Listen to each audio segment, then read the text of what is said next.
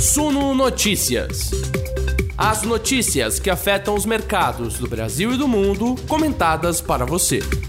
Fala pessoal, bom dia para todos vocês, sejam todos muito bem-vindos. São 9 horas e 2 minutos na manhã desta quinta-feira, dia 3 de fevereiro de 2022. Eu sou Gregory Prudenciano, editor multimídia e apresentador das lives do Sul Notícias, e agora passaremos juntos os próximos minutos para entender o que deve fazer preço ao longo desta quinta-feira. Dia importante, dia que sucede decisão de política monetária, dia em que os balanços dos Estados Unidos estão mostrando um caminho temerário aqui, né? Especialmente as ações do Facebook. A gente já vai falar um pouco mais sobre isso. A gente tem mais notícias de empresas aqui no Brasil desistindo de IPO. A gente vai falar sobre o split das ações do Google, 20 para 1, inclusive, olha, uma liquidez impressionante das ações do Google. Vamos ver como que isso vai afetar, inclusive. Vamos falar das vendas do e-commerce no Brasil, das expectativas com o Copom, claro, né? E assim a gente segue o nosso noticiário nessa quinta-feira para começar o dia muito bem informado. Sejam todos muito bem-vindos ao nosso Morning Call. A você que nos acompanha pelo YouTube, seja agora ao vivo, seja depois, não se esqueça do nosso like, tá? O nosso like é muito importante. É... Eita, vocês estão me vendo, pessoal? Porque a live do YouTube está contando zero pessoas aqui. Acho que está rolando, né? Eu tô... Ah, não, está rolando sim. Nossa, que medo! Tava zerado aqui, ó, zero de audiência. Falei, uai, será que o negócio foi pro ar ou não foi? Travou o, o nosso StreamYard aqui, mas tá indo, graças a Deus, estão me vendo. Graças a Deus. É, então é isso, não se esqueçam do nosso like, que é muito importante para você que nos ouve pelas plataformas de podcast, mesmo histórias. Pode dar like no nosso conteúdo e também seguir os nossos perfis, tá? No Spotify, no Deezer, no Google Podcasts, Apple Podcasts, tamo junto aqui tá bom? Ontem, pessoal, antes até de falar do Copom, né? Ontem o Ibovespa teve um dia de queda, é um movimento assim até esperado, né? No, quando a gente considera dias de decisão de política monetária, tem muita ansiedade, mas olha, a ansiedade não era sobre a decisão em si anunciada na quarta-feira. O mercado já tinha precificado essa alta de 1,5 ponto percentual tem uma galera desesperada, tá? Pessoal no YouTube, inclusive, eu não vou, não vou citar nomes, obviamente, mas pessoal, ah, juros, louco, o que vai acontecer? A bolsa vai derrubar, desabar agora que subiram os juros e tal. Calma, que pequeno gafanhoto. Não, esse, essa alta de 1,5 ponto percentual já tinha sido sinalizada pelo Banco Central lá atrás, tá? Lá na sua última reunião do ano passado. Então o mercado é, não tinha nem dúvidas a respeito disso, assim, tipo, pouquíssimas empresas não acreditavam numa alta de 1,5 ponto percentual, já estava dado, a gente está meses falando disso, olha, Selic deve sair de 9,25% para 10,75%, alta de 1,5 ponto percentual, o mercado já deu isso como garantido, então isso já estava no preço dos ativos, tá? Estava no preço dos ativos dos bancos que se beneficiam no cenário de juros mais altos, estava no preço dos ativos de varejo, de empresas de tecnologia, de empresas de construção, que costumam sofrer com um cenário de juros mais altos. Inclusive, a gente viu nos últimos dias, mesmo diante da expectativa de elevação da Selic em 1,5 ponto percentual, a curva de juros futuros empinando para baixo. É, empinando para baixo, porque o mercado já estava vendo o cenário e falando: olha, deve levar em 1,5, como está contando aqui mesmo, né? Como já havia sido antecipado, mas os próximos passos devem ser de uma redução, não de uma redução da Selic, mas de uma redução do ritmo de alta, tá? E aí a gente viu nos últimos dias prestes a, rolar uma alta de 150 point, points base, é, base points da Selic, a curva de juros futuro empinando para baixo, né? Empinando não, bicando para baixo, assim. É, então isso já estava no preço dos ativos. A questão, e isso realmente é algo, é um legado que essa decisão do Copom vai deixar para nós, é essa questão de quanto que os juros vão subir a partir de agora. Eu até vou compartilhar minha tela para vocês aqui. Eu devia ter aberto isso antes, inclusive. Deixa eu dar uma olhada aqui, ó. Vamos no site do BC e a gente destaca, ó, de novo, esse negócio das consultas aqui que não saiu nunca. É, aqui, ó. Eles fizeram a decisão, as considerações deles e tal e eles vão pontuando aqui, ó. Por um lado, uma possível reversão, ainda que parcial, do aumento nos preços das commodities internacionais em moeda local produziria trajetória de inflação abaixo do cenário de referência. Por outro lado, políticas fiscais que impliquem impulso adicional da demanda agregada ou piorem a trajetória fiscal futura pode impactar negativamente preços de ativos importantes e elevar os prêmios de risco do Brasil. Então ele está falando aqui, ó, montando o cenário dele para a inflação, que é para onde ele está olhando, né? O Banco Central é o guardião da inflação, é para isso que ele monitora e mexe na política monetária. E aí ele fala que, ó, existe a possibilidade da inflação, inclusive, dar uma murchada, porque os preços das commodities podem cair em moeda local, tá? é, podem cair tanto porque o dólar vai perder força ante o real ou porque o preço das commodities vai acabar caindo mesmo. Se isso acontecer, isso produziria uma pressão de baixa inflacionária, isso aliviaria a função do Banco Central de ter que ficar subindo juros. E considera, por outro lado, uma coisa que a gente sempre bate na tecla aqui nas nossas lives do Notícias, que é fiscal. Ele fala: olha, a trajetória fiscal está é, temerária e o governo está gastando. Ele não está falando nesses termos, é disso que ele está falando, tá? Do, do desmembramento do teto de gastos, do governo liberal gastando dinheiro para caramba em ano, em ano de eleição. É, e ele fala: olha, se essa trajetória de gastos continuar a ponto de aumentar a demanda agregada, né? Se o governo dá muito estímulo fiscal, botar dinheiro na veia ali do, do, do mercado, da vida das pessoas, benefícios e tal, isso aumentar a demanda, pode aumentar a inflação. E também existe o risco fiscal do, do ponto de vista da própria trajetória fiscal, né? O mercado olha para os dados fiscais do Brasil e fala: olha, beleza, as coisas estão boas até aqui, né? Porque a gente teve um ano passado muito positivo, com arrecadação alta, bombada pela inflação também, em grande parte, tá? Não só, obviamente, teve um fenômeno de recuperação, teve o fenômeno das commodities também, mas também teve o efeito da inflação na arrecadação, obviamente, né? É, e aí o mercado não está feliz com o fiscal, mesmo com o governo apresentando bons números até aqui, quando a gente considera do ano passado, um déficit bem menor do que se estimava no começo do ano, por exemplo, né? E uma redução brutal em relação ao déficit apresentado em 2020. Mas ainda assim, os riscos permanecem quando se olha para frente, porque o mercado não está olhando para os resultados lá de trás, ele está olhando para o que deve fazer preço lá adiante. E o próprio Copom coloca isso no comunicado dele, falando, ó, existe risco fiscal e os investidores devem considerar isso, tá? E se de fato rolar, a gente pode ver elevação de prêmios de risco do país, né? E aí fala, apesar do desempenho positivo nas contas públicas, a incerteza em relação ao arcabouço fiscal que segue mantendo elevado o risco de desancoragem das expectativas de inflação. O Copom foi bem claro agora falando como as barberagens feitas pelo governo no ano passado estão afetando as expectativas de inflação. E aqui, pessoal, eu sempre tenho que colocar esse disclaimer, porque tem esse pessoal que é fã absoluto de político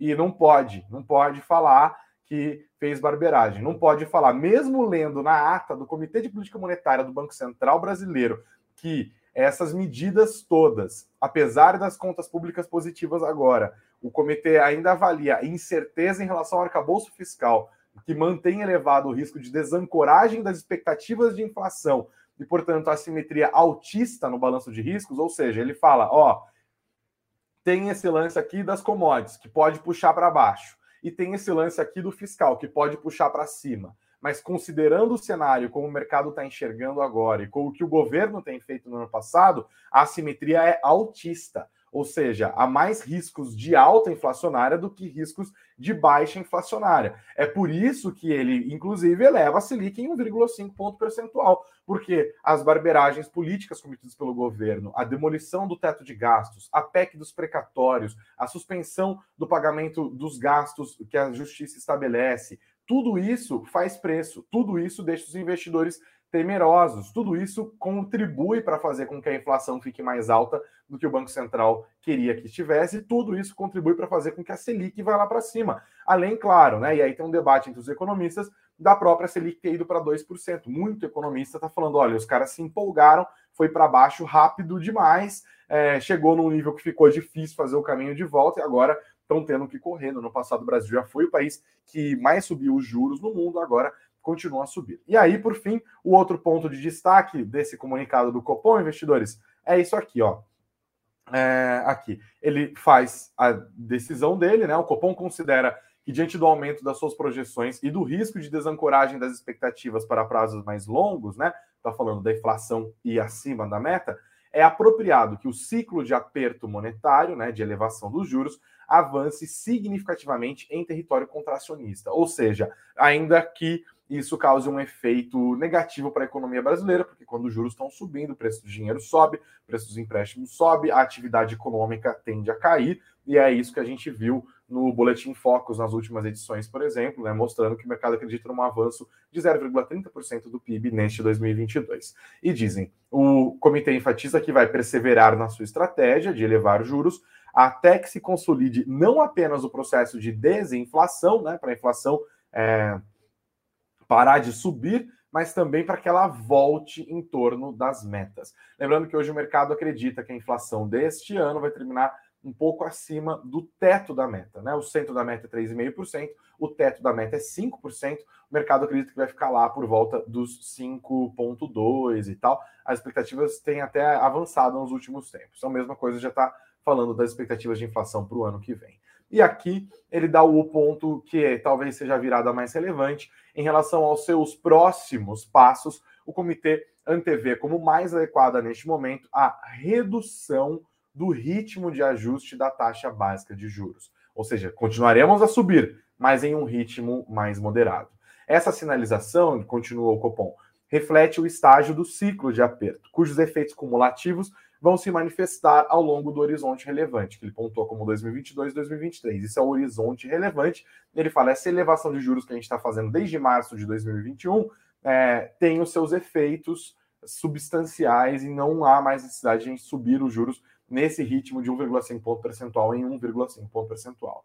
E dizem que os passos futuros da política monetária poderão ser ajustados para assegurar a convergência da inflação para suas metas e dependerão da, da, da, evolução da atividade econômica, do balanço de riscos, que a gente acabou de citar, né, para cima e para baixo, e das projeções e expectativas de inflação para o horizonte relevante 2022-2023 da política monetária. Esse é o resumo do comunicado do Copom. Tá? Tem muita gente que não gostou porque falou, ué, eles falaram que vão continuar a subir a Selic, que vão subir a Selic em um ritmo mais lerdo, mas não vão dizer quanto que vai subir a Selic, né? Porque eles disseram isso nos últimos comunicados. E aí é isso que realmente pode fazer preço. O mercado agora vai se estapear para tentar descobrir o que, que vai acontecer com a Selic daqui por diante, tá bom? Inclusive, eu até boto na tela aqui, pessoal, para a gente acompanhar. Tem uma matéria legal hoje, que é uma matéria de destaque aqui do Valor Econômico nessa quinta-feira. A pergunta agora é justamente essa: de quanto será a próxima alta da Selic, né? E aqui o Valor fez uma consulta com vários gestores e economistas e a avaliação deles é que o Banco Central pode subir a taxa básica mais uma vez na reunião de março e colocar um ponto final no movimento de elevação. Ou seja, o mercado está falando, eles vão cancelar né, esse processo de subida depois da decisão de março. Vão subir mais uma vez, é, e aí vamos ver, vocês vão subir, sei lá, em um ponto percentual, porque só que não vão subir mais um e meio, né? Aí a gente chega no pico desse ciclo de aperto monetário com a Selic em 11,75%. Muita gente estava apostando nisso, tá? E aí fica o debate. Será, de acordo com a sinalização do próprio BC, menor do que 1,5 ponto? As apostas do mercado, compiladas pelo valor econômico, contemplam uma subida entre 0,75 e 1 ponto percentual. Para a economista sênior da LCA, a Thais Zara, inclusive trazer a Thais aqui, o próximo movimento da autoridade será uma alta de 1 ponto percentual, levando a taxa para 11,75, como eu acabei de falar. Segundo a Thais os juros tenderiam a se manter nesse nível até o começo de 2023, ou seja, subiria para 11,75% e ficaria lá até o ano que vem. E a partir dali, o Copom passaria a diminuir a Selic. Disse a Thais o horizonte relevante para a política monetária já mudou, com maior peso para 2023. O Banco Central encerra o ciclo em março, porque em maio já tem o foco totalmente centrado em 2023 e com estimativa de inflação para o próximo ano dentro da meta. Um eventual ciclo de baixa poderá levar a Selic a um patamar de 6,5% nos cálculos da LCA, mas esse nível só deve ser atingido em 2024, tá? Tem mais análises aqui. A Tendências Consultoria aposta numa alta de 0,75%. Também apostam que deve acabar agora em março. O Silvio Campos Neto, que é o economista sênior da Tendências, disse que o estágio do ajuste já está avançado, como o próprio BC falou, e apenas fica a dúvida se vai ser de 0,75 ou de 100 pontos base. Eles apontam em 0,75 mas o próprio BC deve passar a sinalizar melhor qual será a tendência nas próximas semanas, tá bom? Tem mais economistas aqui nas entrevistas, mas esse é um resumo importante de como o mercado está olhando para a Selic. Então, olha, não se desesperem, tá? Porque Primeiro que decisões de política monetária fazem efeito lá no futuro, né? Tem um gap ali de seis a oito meses para as coisas acontecerem, e é por isso que esse é o ponto da Isara, inclusive, e o próprio Banco Central no comunicado também pontuou isso, que ele já olha cada vez mais para a inflação do ano que vem, ao invés da inflação para esse ano, tá bom? Acho que esse é o resumo, pessoal. Acho que foi, fiz o melhor que eu pude aqui para explicar quais são as implicações dessa história do Copom, quais são os destaques desse chamariz, desse, desse documento. A gente vai ainda buscar mais informações sobre a decisão de política monetária na ata, que vai ser divulgada na terça-feira que vem, né? Então a gente segue aqui de lupa acompanhando tudo. E tem mais destaques do noticiário de hoje. Antes de seguir, deixo aqui o bom dia para todos vocês. Bom dia para Janete Benarros, para o Rubens Neri, para Márcia Satomi, para o Emerson aqui é, o Li Jorge, o Lucas Carvalho aqui, que também não gostou de não terem falado o número, né, Lucas?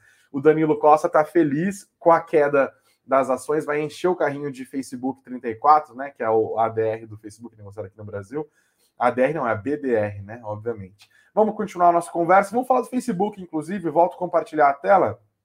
É, e a gente vai para cá, ó. Facebook derrete mais de 20% em Nova York com um balanço decepcionante, tá? O Facebook divulgou na quarta-feira os resultados do quarto trimestre de 2021 e foi uma decepção geral. Resultados foram fracos, o crescimento de usuários estagnou e as estimativas para o começo de 2022 também ficaram foram aquém do esperado.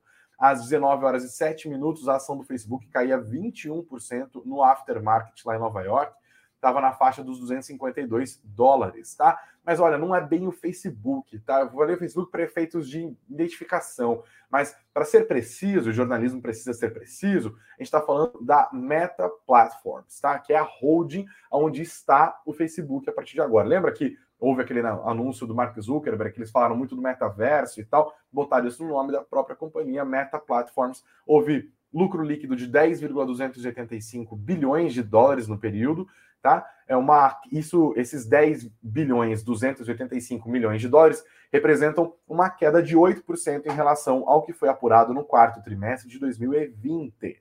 O lucro por ação foi de 3 dólares e 67 centavos, menos também do que o mercado esperava. A expectativa do mercado, segundo o consenso Refinitiv, era de um lucro por ação de 3 dólares e 84 centavos, tá bom? A receita, no entanto, avançou 20% em relação ao quarto trimestre de 2020, ficou em 33,6 bilhões de dólares. O CEO e fundador do Facebook, o Mark Zuckerberg, caracterizou o quarto trimestre de 2021 como sólido e destacou o importante crescimento em áreas como Reels, comércio e realidade virtual. E disse: continuaremos a investir nestas e outras prioridades ao longo de 2022, à medida que trabalhamos para criar um metaverso, tá bom? E aqui eles pontuaram o crescimento de usuários ativos de 5%, crescimento de usuários ativos diários 5%, usuários ativos mensal é, mensais alta de 4% e a receita média pelo usuário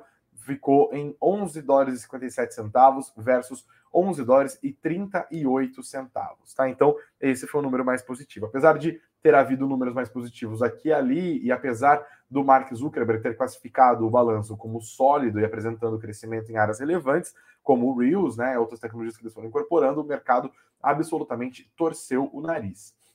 O Facebook, inclusive, pontuou, e isso é importante para você que está ocupando esse mercado de tecnologia, que está sendo prejudicado por uma combinação de fatores, como mudanças de privacidade no iOS, né, o sistema operacional da Apple, né, que está nos seus celulares e também nos tablets, e também por desafios macroeconômicos. O Facebook indicou que o crescimento abaixo do esperado se deve, em parte, por questões da inflação lá nos Estados Unidos e da cadeia suprimento que está afetando os orçamentos dos anunciantes e também pontuou: há uma mudança para produtos que não geram tanta receita quanto o seu feed de notícias principal. Por exemplo, as pessoas estão gastando mais tempo nos seus vídeos de Reels, tá? Que não são tão monetizados quanto o feed. Então, esperemos notícias a respeito disso, inclusive. Falando das empresas de tecnologia lá nos Estados Unidos, temos agora aqui ó, o Facebook, anunciou que vai desmembrar as suas ações, fazer esse split de 20 para 1, rapaz. De olho no pequeno investidor, tá? Notícia foi anunciada ontem pela Alphabet, que é a holding controladora do Google. Eles querem baratear o custo dos seus papéis e assim atrair o pequeno investidor para passar a, que os pequenos investidores que passaram a fazer investimentos durante a pandemia. Hoje, para investir numa ação do Google, que está listada na Nasdaq, o investidor precisa desembolsar cerca de 3 mil dólares, cerca de 15.700 reais por uma ação. Olha só. É bem diferente das BDRs que são negociadas aqui, né, disponíveis na Bolsa Brasileira, que já são uma fração das ações listadas em Nova York. A BDR do Google equivale a 1,150 avos da ação original, então é bem mais barato. Aí eles querem fazer esse split né, de 20 para 1, e assim o preço das ações classe A do Google cairia para cerca de 138 dólares, com base no fechamento dessa terça-feira, que tá, estava em 2.752 dólares, tá? Então, é uma maneira de aumentar a liquidez das ações e de deixar as ações do Google nas mãos de cada vez mais gente, né? Olha que problemão delicioso que o Google enfrenta, né? As ações estão caras demais porque elas subiram gigantescamente nos últimos anos, então vamos fazer aqui um desmembramento para ampliar o acesso aos nossos papéis, tá? Mais notícias de hoje: a Cielo divulgou ontem à noite o seu balanço. O lucro foi de 337 milhões de reais no quarto trimestre do ano passado, uma alta de 13% em relação ao mesmo período de 2020. Houve um impulso das suas subsidiárias, tá? Em 2021, o lucro total da companhia né, no ano foi de 970 milhões de reais, crescimento de 98% em relação ao ano de 2020. Dois eventos não recorrentes foram identificados no resultado: o fechamento da alienação multidisplay M4U e os efeitos da descontinuação do aplicativo Cielo Pay. Por causa dessas ocorrências, o impacto gerado para a Cielo foi positivo e totalizou um montante de 36,7 milhões de reais líquido de efeitos fiscais. Entre os fatores que contribuíram para esse desempenho da Cielo estão o benefício do crescimento dos volumes capturados, a expansão dos negócios de antecipação de recebíveis, além do melhor desempenho das suas subsidiárias. Tá? A expansão dos resultados ocorre mesmo em um cenário desafiador para o resultado financeiro, impactado pelas elevações da taxa básica de juros, como a gente acabou de ver. Mais detalhes está aqui no nosso site, em suno.com.br barra notícias, suno.com.br barra notícias. Mais destaques, IPO, Versani Sandrini suspende estreia, mais uma empresa desistindo de fazer IPO aqui no Brasil.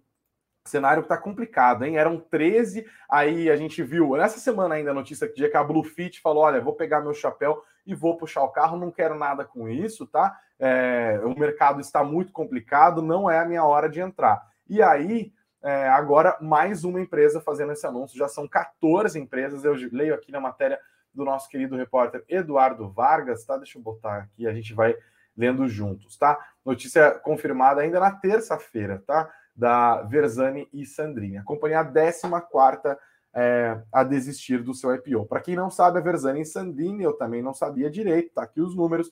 Então, são 54 mil funcionários, atende 1.400 clientes. Ela trabalha com Facility Management, que é 48% da receita, segurança, 38% da receita, e manutenção industrial e telecomunicação, 14%. Ela já é uma empresa tradicional, tem 54 anos de mercado, né?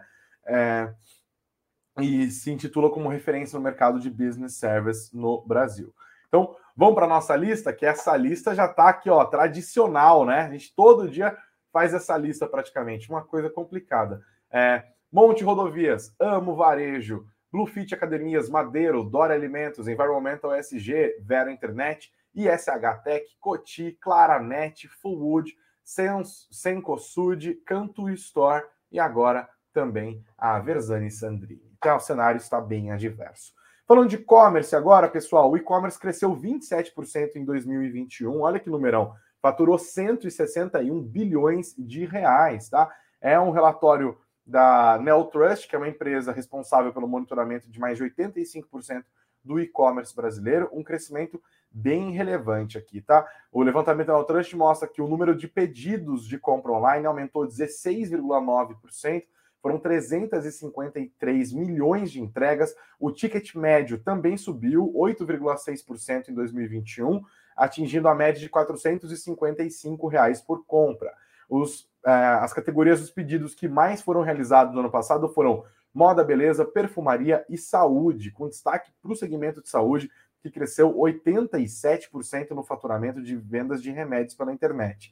Celulares, eletrodomésticos e eletroeletrônicos ainda são os segmentos com maior receita nas vendas online, considerando 2021. A região Sudeste também concentra a maior parte dos pedidos, só a região Sudeste brasileira representa 62,3% das encomendas. O Nordeste avançou 3,5 ponto percentual, pontos percentuais, agora responsável por 15,1% dos pedidos do ano. Tá? O modo de pagamento preferido continua sendo o cartão de crédito, tá? Praticamente 70% das compras são feitas online por cartão de crédito, 16,9% por boleto bancário, 11,1% por outras formas de pagamento, como wallet e cashback, e 2,3% só de Pix, tá bom? Bom, os números estão aqui, mais detalhes também no nosso site, suno.com.br barra notícias. Ambipar comprou a canadense First Response, expandindo a sua atuação na América do Norte. Quem tem ações da Ambipar, quem está olhando para esse setor, é importante essa notícia. A Ambipar já tem feito várias aquisições, agora usou a própria holding, Ambipar Holding Canada, é, para comprar a First Response. O valor da operação não foi divulgada. A First Response é uma empresa especializada em atendimento de emergências ambientais com foco em incêndios, treinamentos simulados e terceirização de bombeiros e equipamentos de combate a incêndios. São oito bases operacionais no Canadá, nos estados de British Columbia e Alberta.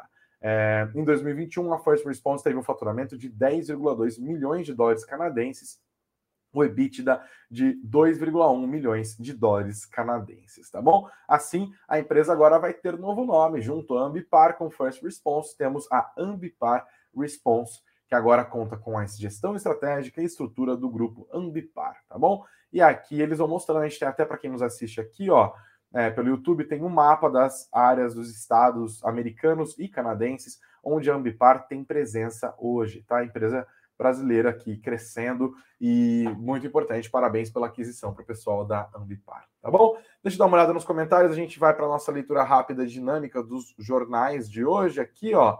É... Deixa eu dar uma olhada. Vocês estão falando. O Thay está perguntando se tem BDR de Google, Meta e Apple. Cara, não tem a menor ideia. Pessoal da, do audiovisual hoje está trabalhando num evento. Eu estou sozinho tocando a live aqui mas a gente confere isso depois. O Israel Pereira está falando bom dia atrasadão, bom dia, Israel. Na internet tem essa não, cara. Você volta lá, assiste de novo, tá tudo valendo, tá bom? Volta a compartilhar a tela. Não se esqueçam, por favor, de deixar o nosso like, tá? O like é super importante para a gente, ajuda a distribuir os nossos conteúdos. Então, você que está nos assistindo aqui, senta o dedo no like, tá? Vocês nos ajudam enormemente. É, o pessoal está perguntando de PayPal aqui. O que, tem de PayPal? Eu tinha até separado um conteúdo. Peraí.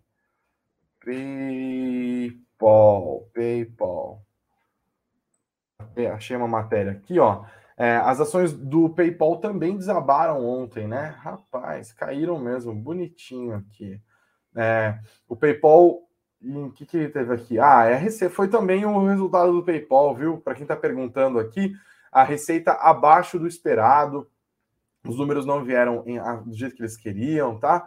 É, aumento de receita abaixo do esperado, apenas 13%. O mercado esperava que houvesse uma receita crescente em 25%, subiu 13%. É frustração, né? E também, claro, o PayPal está sofrendo porque o Bitcoin caiu muito fortemente. O PayPal teve essa inovação de fazer negociação por criptomoedas e tal, né? É, aí as, as criptomoedas desceram muito por conta da conjuntura macroeconômica, da elevação dos juros lá nos Estados Unidos, é, e aí a gente vê o crescimento menor do que o mercado estava esperando das, das questões do PayPal, tá? Mas assim, nada, nada de outro mundo também. Volto a compartilhar a tela, vamos dar uma olhada nos destaques dos jornalões nessa quinta-feira, terminamos bem informados do dia, começando pelo caderno de Economia e Negócios do jornal Estado de São Paulo, dando destaque aqui para a elevação da Selic. Todos os jornais estão saindo, né? o caderno de Economia saem tudo por isso aqui. É, Ambev recupera fôlego com a aposta em inovação e ampliação de portfólio. Na pandemia, o aplicativo Zé Delivery ajudou a empresa a ganhar 3,8 pontos percentuais no setor. É, e mais destaques ainda sobre a Ambev. Retomada da Ambev é ameaçada pela queda das vendas e alta dos insumos. Mais destaques: presidente do CARF admite rever limite que represa quase um trilhão de, do, de reais. Isso aqui é um negócio bem estranho, né, gente? Durante a pandemia, eles estabeleceram um limite para fazer o julgamento das ações para ficar focar em ações mais baratas, né? tem um limite. Olha, só pegam ações de até 36 milhões de reais. E aí as ações gigantes não estão sendo julgadas, e aí os caras têm um passivo ali, um, um, um represamento de um trilhão de reais, que faz absoluta diferença no nosso mercado. CARF, para quem não sabe, é o Conselho Administrativo de Recursos Fiscais, é uma entidade que as empresas vão recorrendo em processos tributários, né? E aí que está aqui, ó, o estoque é de quase um trilhão, como mostrou o Estadão Broadcast, porque o órgão só julga há dois anos processos de menor valor. Primeiro era um caso de até um milhão de dólares, depois passou para 8 milhões de reais, tá?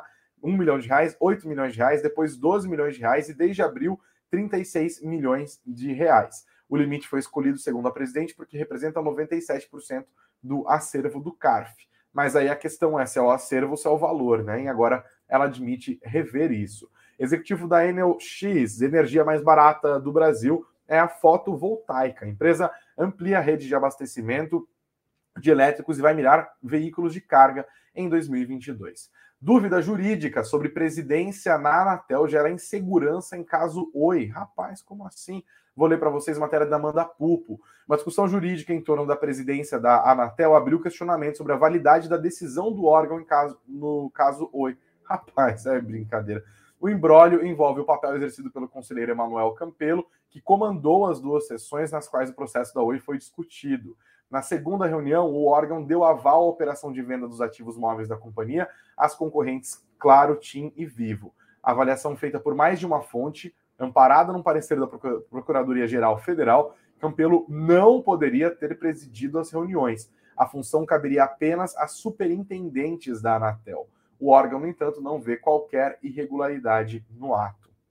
Se os atos ocorridos durante a sessão correm o risco de serem contestados e considerados nulos, e se isso acontecer, a Anatel teria que votar novamente o caso da Oi. Matéria importante aqui, hein, do caderno de economia do Estadão. Parabéns à minha querida Amanda Pupo, inclusive.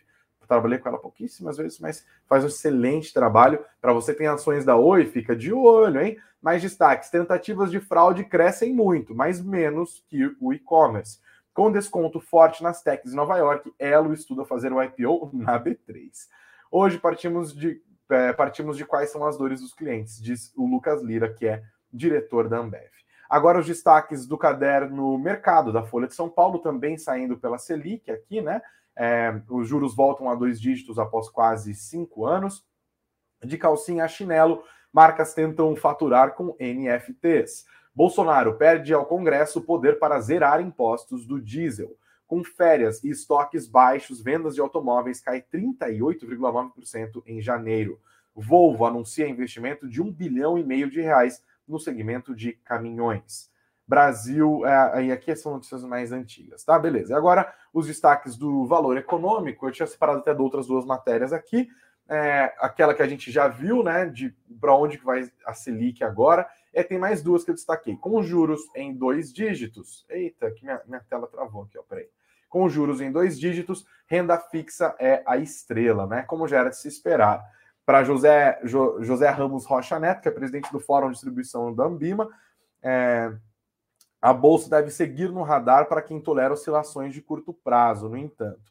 Em coletiva, o executivo, que também é, é diretor do Bradesco, destacou que no, no, ano passado, mesmo com a queda de quase 2% do Ibovespa, não houve redução dos volumes investidos pela pessoa física em ações. E ele pondera, no entanto, que a renda variável perdeu peso, mas houve entrada de dinheiro novo, tá? E aí eu quero saber o que, que você, investidor, está se posicionando com isso. Você está reduzindo a sua exposição à renda variável, está aumentando na renda fixa? Deixe seus comentários aqui. Outro destaque do valor que eu separei para a gente hoje é Erro de cálculo ameaça venda da Eletrobras. É só barberagem. É, gabinete de ministro do TCU identificou subavaliação expressiva na outorga, definida em 23 bilhões de reais. Matéria dos repórteres Murilo Camaroto e do Rafael Bittencourt, do Valor em Brasília. Eu leio para vocês a barberagem. Um erro metodológico identificado nos estudos técnicos referentes à privatização da Eletrobras revelou uma subavaliação gigantesca no valor da outorga que deverá ser paga ao governo pelos novos donos da empresa. O montante exato da diferença só vai ser conhecido quando o ministro Vital do Rego devolver o processo ao plenário do TCU, Tribunal de Contas da União, o que deve acontecer entre o fim de fevereiro e o comecinho de março. Vital pediu vista do caso na última sessão do ano passado, quando o relator, relator do caso, o ministro Haroldo Cedras, apresentou seu voto com uma série de ressalvas, entre as quais o próprio valor da outorga definido em 23,2 bilhões de reais. Segundo o Valor Econômico apurou, o gabinete de Vital identificou uma falha metodológica relacionada à potência das usinas hidrelétricas da Eletrobras, o que revelou uma subavaliação expressiva no valor final da outorga. O que é apontado como erro, assim corrigido, elevaria em dezenas de bilhões de reais o montante a ser pago pelos novos controladores. O governo pretendia realizar neste ano a capitalização da estatal, mas o calendário eleitoral e os entraves no TCU colocam a programação em sério risco. Analistas acreditam que, a depender do novo valor, a privatização poderia ser inviabilizada devido a incertezas sobre a recuperação do investimento. Claro, se a outorga aumentou, é totalmente outro cenário, né? Ou algum, algumas análises técnicas, eles lembram, já havia apontado que o valor da outorga poderia ser pelo, de pelo menos 30% maior. A notícia foi recebida com irritação no Ministério da Economia, que está oficialmente em período de silêncio para tratar da Eletrobras. Autoridades envolvidas com a privatização apontaram uma ação política para tumultuar a venda da estatal. A avaliação é de que não há possibilidade de um integrante do TCU se arvorar em precificar os ativos. E aí a fonte do valor disse: se quer fazer isso, se candidate e vença a eleição. Esse processo é técnico e já foi superado na esfera política quando aprovado no Congresso. Ou seja, a treta está posta, né? É, vai ter privatização, não vai ter privatização, o valor da outorga está acertado, o valor do, da outorga não está acertado. É treta do Brasil. Claro que a equipe econômica vai falar que não houve erro dela e que está havendo, na verdade, uma politização do caso via TCU, mas o TCU vai falar: olha, o valor está assim, subavaliado, né? Vai ter que subir, e se esse valor da outorga subir demais, pode ser que a capitalização nem vale a pena. O investidor fala: vixe, ficou muito caro, vou mais uma vez pegar meu chapeuzinho e dar o fora. Mas uma treta dessa história da Petrobras, você está afim de comprar a Eletrobras? Porque olha, a Eletrobras está virando uma novela também, hein? Não sai do papel nunca esse negócio. O investidor vai acompanhando, acompanhando, acompanhando, e a gente vê que as coisas não melhoram, né? né? É uma ansiedade muito grande aqui. Deixa eu dar uma olhada só em uma última questão que o pessoal está comentando aqui. Espera aí. Deixa eu ver se já saiu. Uh, tá. Não. Ah, eu estou fazendo bobagem. O pessoal está perguntando do minério de ferro aqui. Eu estava pesquisando, mas é, feriado na China, né, pessoal? Ano novo chinês. Tem que olhar. O pessoal está até acompanhando o minério de ferro lá na, em Singapura, porque na China é feriado, ano novo chinês é o ano do tigre tá? Não sei muito bem o que significa, mas eu vou pesquisar. Eu falo na próxima conversa, tá bom? Pessoal, fiquem conosco, tá? Não se esqueçam, às 19 horas a gente está de volta. Ao longo do dia tem mais conteúdos que a gente está preparando para vocês. Tem muita coisa boa saindo aqui no canal do, da Suno, tá? É, no canal da Suno, no canal Suno Notícias, a nossa nova grade está sendo colocada em pé aqui. Estamos trabalhando para deixar você super bem informado sempre, tá? Estaremos de novo de volta às 19 horas. Não esqueça de compartilhar esse conteúdo. Não saia desse conteúdo sem deixar o seu like, que é muito importante para a gente. Obrigado pela audiência. Excelentes negócios nessa quinta-feira e seguimos juntos, tá? Muita saúde, muito, muito, muita sorte e muita, muita grana no bolso. Até mais, galera. Obrigadão.